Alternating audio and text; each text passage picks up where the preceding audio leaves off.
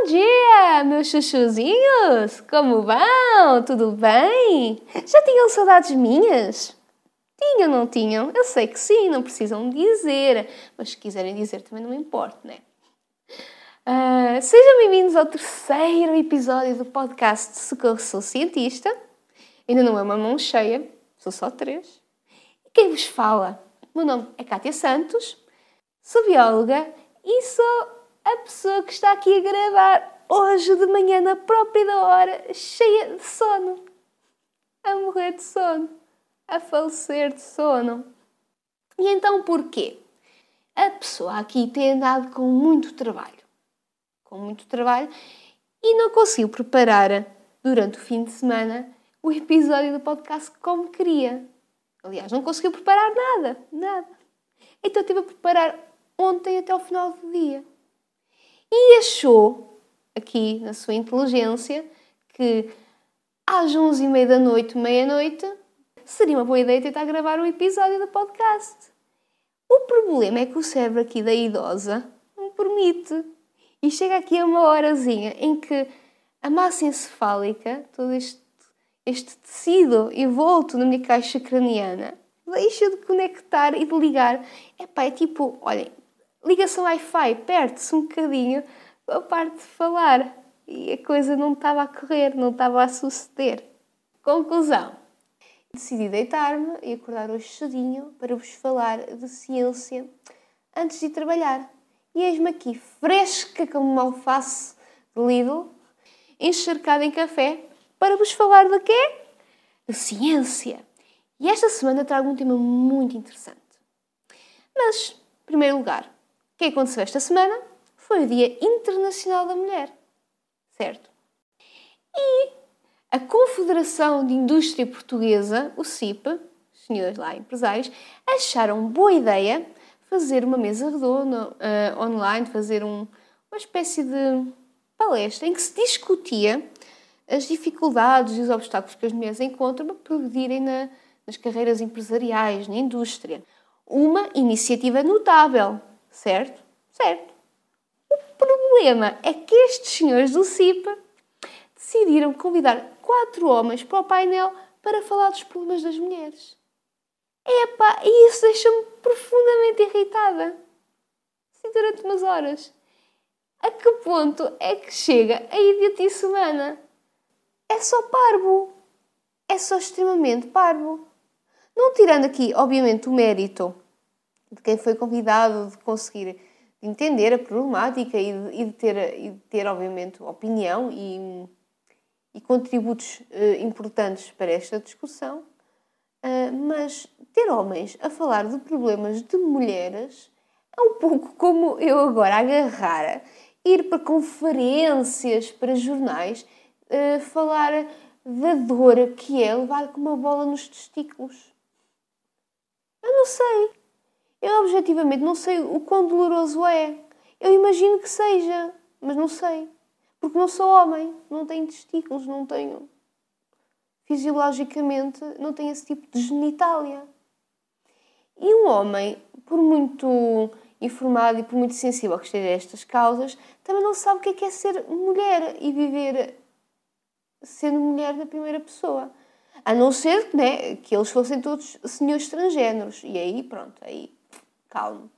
Mas claramente não era o caso, porque uh, depois de tantas críticas que houve nas redes sociais e mesmo nos mídias, uh, lá convidaram duas senhoras para se juntarem a esta mesa redonda e discutir então esta temática. Discussão que sim, essa deve realmente ser feita com mulheres e envolvendo homens, porque estas questões amplas da sociedade devem ser discutidas e resolvidas com homens e mulheres à mesa, em que voz dos homens e das mulheres é igualmente ouvida. Posto isto, este tema fez-me inspirar um bocadinho para uma temática que eu já tinha conhecimento, que li num artigo de uma revista e que andava aqui a pensar e a cozinhar em trazer para o podcast.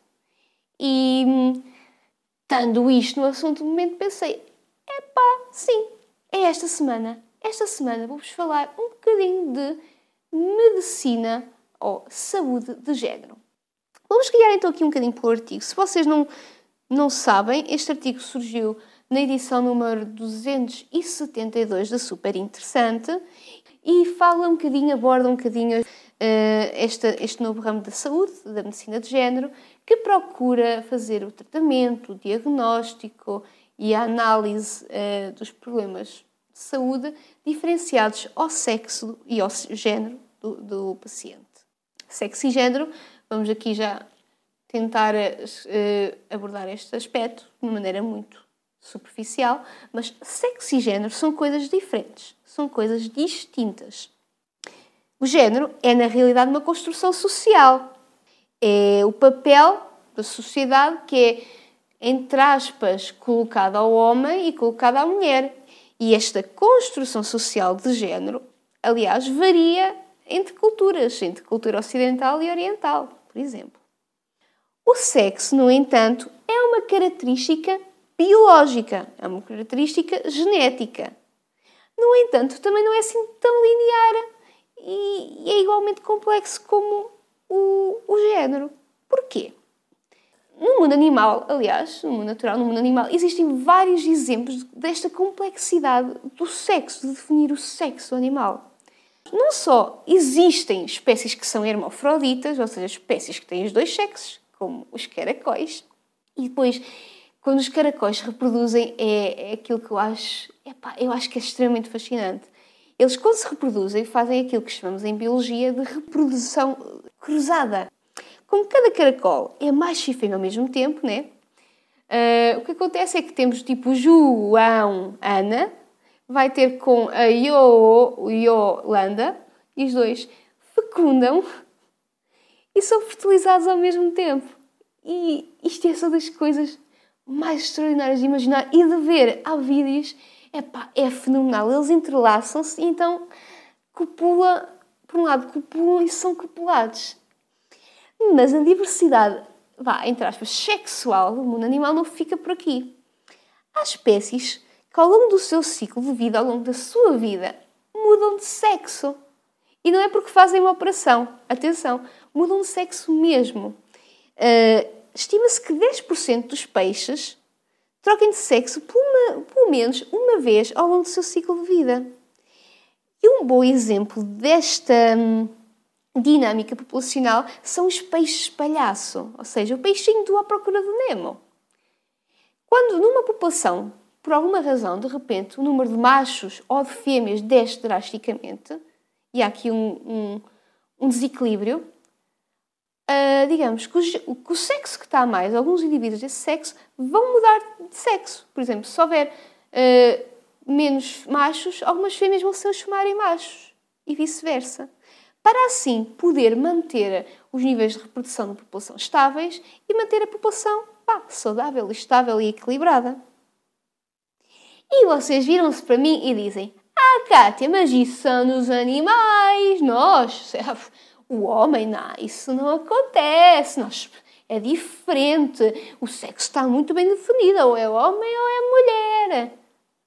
Não. O sexo na espécie humana também não é assim tão binário. Não é assim preto no branco. Na realidade, um em cada 1500 recém-nascidos nasce com uma condição chamada hermafroditismo. Ou seja, com dois sexos com ambiguidade sexual, cabendo depois aos pais ou aos médicos tentar decidir que sexo dar à criança, né? Mas qual será? Estão a ver? Mas qual será o sexo da criança? Isto tem, obviamente, implicações sociais, emocionais e éticas muito complexas, porque muitas vezes o sexo que até se poderá definir com base nas características morfológicas externas detectam na criança poderá não corresponder mais à frente, na sua adolescência, realmente ao perfil de hormonas que elas uh, depois desenvolvem. E, não, e poderá também nem sequer uh, bater certo com o género com o qual a criança se identifica. Mas nem vamos por este caminho, que são caminhos muito fora uh, do tema do podcast, mas extremamente complexos. E era esta complexidade que queria que entendessem. Porque a medicina de género olha realmente às características hum, genéticas do sexo, mas também às características sociais daquilo que nós concepcionamos como sendo o género. E então o artigo está muito bem feito, mesmo. Uh, se tiverem a oportunidade, leiam. Se vocês não tiverem a oportunidade e quiserem lê-lo, avisem-me que eu vejo maneira de passar este artigo. E ele anda em várias, vai por várias dinâmicas. Fala, por exemplo, do facto de que as, algumas patologias e a sintomatologia de algumas patologias difere de homem para mulher, no caso do AVC, e muito concretamente fala também do caso das doenças uh, cardiovasculares. Não sei se sabem, mas segundo a Fundação Portuguesa de Cardiologia, aliás, as doenças cardiovasculares fazem anualmente mais 20 mil vítimas entre as mulheres portuguesas do que entre os homens. E isto tudo por causa de diferenças de género. Por que é que acontece? Por um lado, porque as mulheres têm tendência a negligenciar os sintomas associados ao início do infarto do miocárdio e também têm tendência a procurar assistência médica muito mais tarde. Por outro lado, a sintomatologia entre homens e mulheres no infarto do miocárdio é diferente. Estamos todos muito habituados a ouvir dizer que o início do infarto é uma dor intensa no peito que se poderá espalhar pelo braço e é verdade, mas no caso dos homens. Porque no caso das mulheres, a sintomatologia pode ir desde a um cansaço extremo súbito a, uma do a dores na zona do estômago. Ou seja, nada a ver.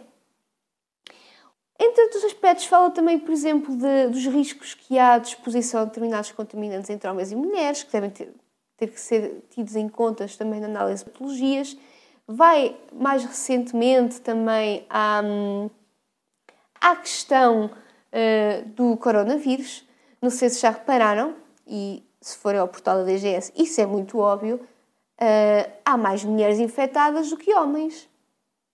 No entanto, há mais homens, uh, a patologia, a doença de coronavírus, tem tendência a fazer mais vítimas mortais entre os homens do que as mulheres. E aqui é aquilo que temos aqui uma mistura de efeitos de género e de sexo. Voltando, género, porque as mulheres, como no seu papel social de, de cuidadoras, tipicamente têm que tratar mais dos filhos, dos pais, dos maridos, das mães, as mulheres acabam por estar mais expostas e mais propensas a ficarem infectadas pelo vírus. Já os homens parecem ter uma predisposição genética específica para desenvolverem sintomatologias mais graves e eventualmente levar a, que possam, uh, pronto, o quadro clínico complicar-se e morram. No entanto, neste artigo todo, houve realmente um aspecto que me chamou a atenção. Este artigo fala também de um aspecto que eu não sabia que acontecia, que é o enviesamento de género nos ensaios clínicos. E o que é, que é isto do enviesamento de género? Ou gender bias uh, nos ensaios clínicos?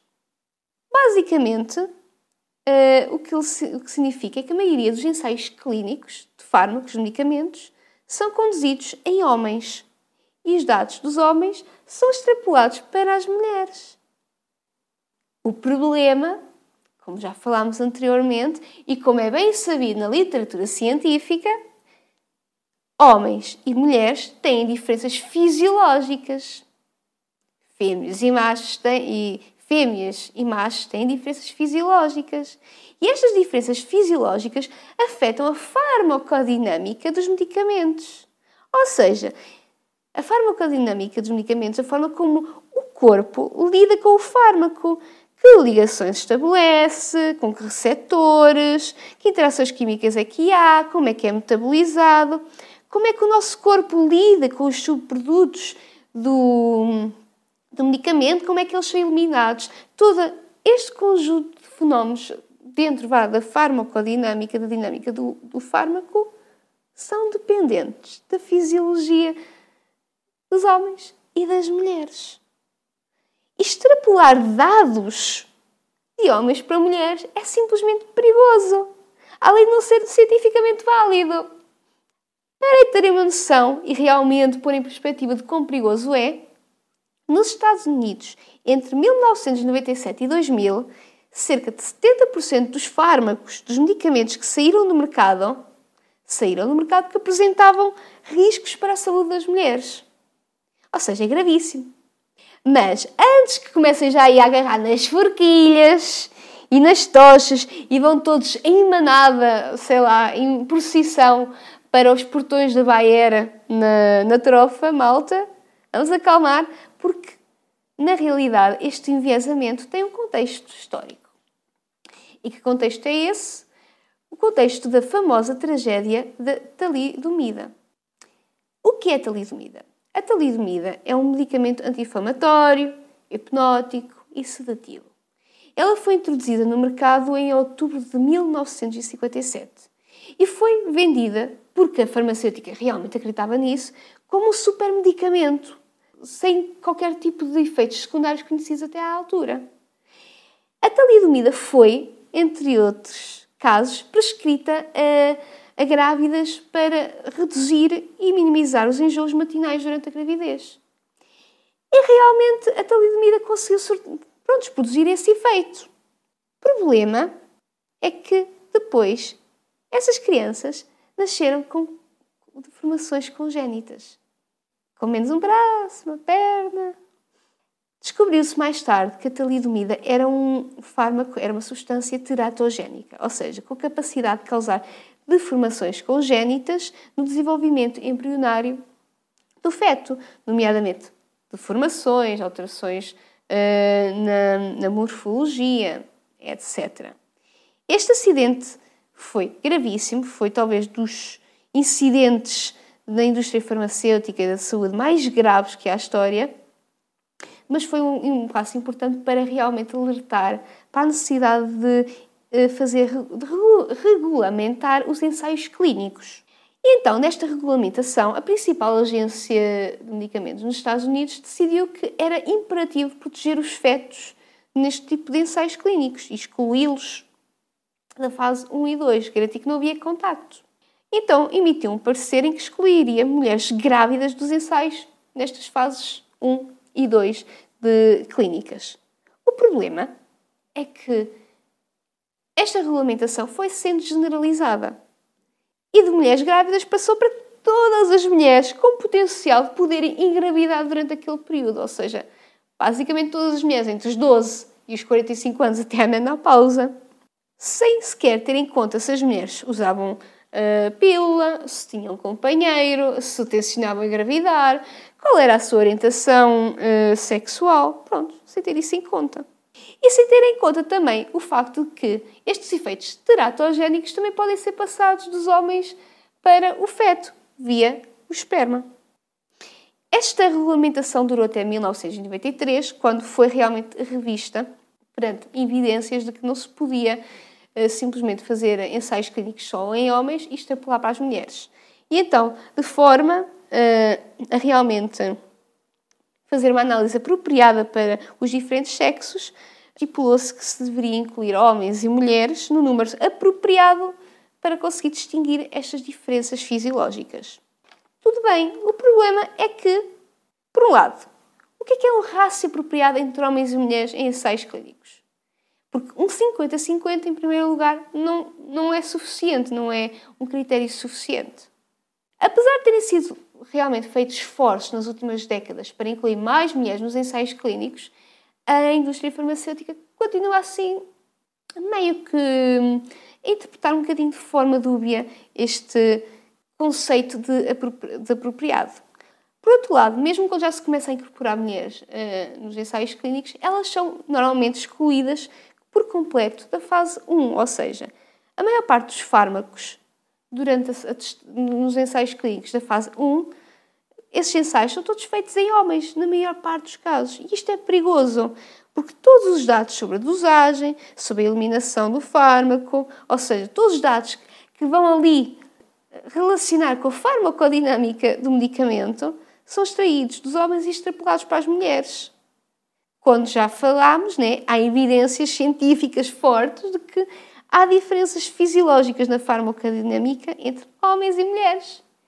Ou seja, potencial para dar aqui a geneira, para não dizer outra coisa. Terceiro problema. Em muitos dos estudos em que há realmente ensaios clínicos com homens e mulheres, as indústrias farmacêuticas fazem um pulo dos dados, ou seja, misturam homens e mulheres tudo para o mesmo saco e analisa tudo junto. O que é péssimo. Vai mascarar os efeitos específicos do fármaco nos homens e específicos no fármaco da mulher, fazendo com que a testagem não seja nem representativa suficientemente para as mulheres, nem suficientemente representativa para os homens. Resumindo e baralhando, estima-se que anualmente, atualmente, sejam colocados para ensaios clínicos todos os anos cerca de 300 mil novos fármacos. Segundo o artigo que eu li, em cada 100 medicamentos aprovados, só 35 é que tiveram os ensaios clínicos, uh, tiveram os ensaios clínicos homens e mulheres no rácio apropriado e fizeram uma análise sensível ao sexo. Isto é mau. Isto é muito mau. E sim, dá vontade de ir com forquilhas e com, e com tochas acesas protestar junto a quem faz este tipo de ensaios clínicos, mas o problema é que esta assimetria vem de trás, antes dos ensaios clínicos. Bem na própria forma como estes, estas substâncias são testadas em laboratório, na academia. A testagem em fêmeas dentro da, da indústria farmacêutica, a testagem em modelos, em modelos animais, em fêmeas, é reduzida ou nula. E este aspecto até foi, foi assinalado por uma rapariga que segue uh, o Socorro Sou Cientista, na página do Instagram, que me veio falar que ela está a fazer o doutoramento em Neurologia e que no laboratório dela os testes todos com ratinhos são feitos em machos. E comentou-me que não fazia grande sentido para ela e não faz, não faz nenhum sentido. Eu estou contigo, tens todo o meu apoio. Um, e pronto. O artigo ali evidenciou realmente aquilo que ela me disse. Então, estima-se que 80% dos ensaios não clínicos usam apenas machos. E isto, perdoem-me, mas é só cientificamente obsoleto. Entendem? Não, não faz sentido. Não podemos querer testar uma substância apenas em machos e, e achar que podemos extrapolar isso para as fêmeas. Não, porque a fisiologia de machos e de fêmeas é diferente. Isto vai contra as boas práticas do método científico e deixa-me garantidamente bastante preocupada. É tão importante que se incluam fêmeas nos ensaios pré-clínicos, nos modelos animais, é, que é gritante não o fazerem. Até porque saber e poder identificar estas diferenças entre machos e fêmeas nos ensaios pré-clínicos, nos modelos animais, nos ratinhos, nos coelhos, vai ajudar a prever que efeitos é que poderão aparecer depois nos ensaios clínicos, efetivamente, entre homens e mulheres. E é isso, malta. Uh, é tudo o que eu tenho para vocês. Não tem mais nada. O meu café já arrefeceu. Né? Fartei-me aqui de falar. O episódio já vai longo. Não vos quero maçar mais. Uh, e peço desculpa também. Tenho a noção que a minha voz... Houve aqui uns momentos em que aumentou os decibéis. Assim, um bocadinho fora. Uh, mas é que, epá, estas coisas agastam-me, estas coisas irritam-me profundamente. Porque, principalmente, o problema vem de trás e vem da parte como é feita a ciência. E isso incomoda-me. Uma coisa é realmente nós querermos testar individualmente uma substância, um fármaco, o efeito, num sexo específico. Ora, não faz sentido agora, de repente, para, para, para pílulas, colocar homens em ensaios clínicos. Né? Se eles não vão tomar a pílula. Da mesma maneira que não faz sentido incluir mulheres em ensaios clínicos para medicamentos de, sei lá, para tratar a disfunção erétil, certo? Não faz. Mas quando o medicamento realmente é para ter uso comum, ou quando se está a tentar fazer um estudo para entender o efeito comum na espécie, temos sempre que incluir ambos os sexos, fêmeas e machos. A não ser que estejamos a falar de espécies hermafroditas, aí tudo bem. Quando isso não acontece, tem que haver um rácio equilibrado entre, entre fêmeas e machos nos testes. um rácio equilibrado entre mulheres e homens nos ensaios clínicos, sobre, sobre o risco de perdermos a validade e a utilidade dos mesmos. E quando isso não é possível, deve ser especificamente discriminado qual foi o rácio de mulheres e de homens utilizados, por exemplo, no, na, nos ensaios clínicos para aquele medicamento, para que, para que o médico que está a fazer o tratamento do seu paciente possa ser sensível a esse aspecto e realmente procurar dar o melhor tratamento ao seu paciente. Uh, saúde de género é realmente um tema que me parece com futuro. E recomendo novamente que leiam um artigo, está muito interessante. É uma boa leitura, lê-se rápido, lê-se rápido. Acho que vale sempre a pena investirmos muitas vezes em comprar este tipo de revistas porque somos sempre surpreendidos com o conteúdo que lá está. Posto isto, não tenho assim mais nada para dizer. Espero que tenham gostado deste episódio. Se gostaram, depois deixem comentário nas redes sociais do Socorro Sou Cientista ou enviem e-mail e partilhem, partilhem fortemente este episódio com amigos, com família, porque acho que está aqui um tema que realmente as pessoas devem, devem ter consciência dele. Não é? Eu acho que é. Uh, se tiverem dúvidas, questões e dilemas científicos que queiram ver resolvidos ou, ou respondidos, estejam à vontade, como sempre, para os enviar por e-mail para socorrosocientista.gmail.com ou por mensagem na página do Instagram e do Facebook do Socorro Sou Cientista, assim, tudo juntinho. E é tudo por hoje. Obrigada por estarem desse lado. Obrigada a todas as pessoas que já deram feedback ao podcast. Sois uns queridos, estão no meu coração. E beijo-vos no próximo episódio.